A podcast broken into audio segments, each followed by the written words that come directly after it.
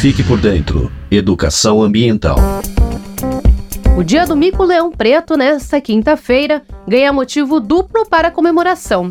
Isso porque um ultrassom em uma fêmea revelou a chegada em breve de dois novos animais à espécie ameaçada de extinção no Núcleo de Pesquisa e Conservação de Fauna Silvestre do Estado de São Paulo, vinculado à Secretaria de Meio Ambiente, Infraestrutura e Logística.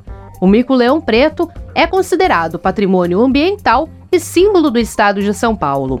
Após o nascimento, serão 25 animais da espécie no Sequifal, local que busca avançar e se consolidar nas atividades de conservação de espécies ameaçadas.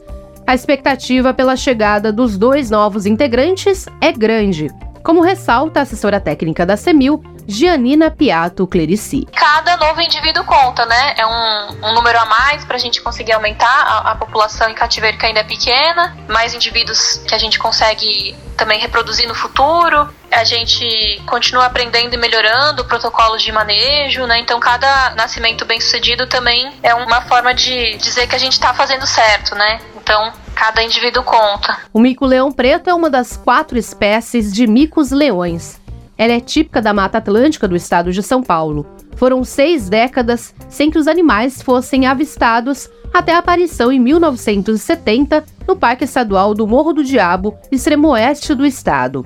Os micos atuam também como dispersores de sementes e acabam contribuindo para a regeneração da floresta onde vivem, conservando a espécie. Atualmente, estima-se que existam até 1.800 micos-leões pretos vivendo em remanescentes de Mata Atlântica de interior e matas ciliares. Reportagem Natasha Mazaro. Você ouviu Fique por Dentro Educação Ambiental, uma realização do governo do estado de São Paulo.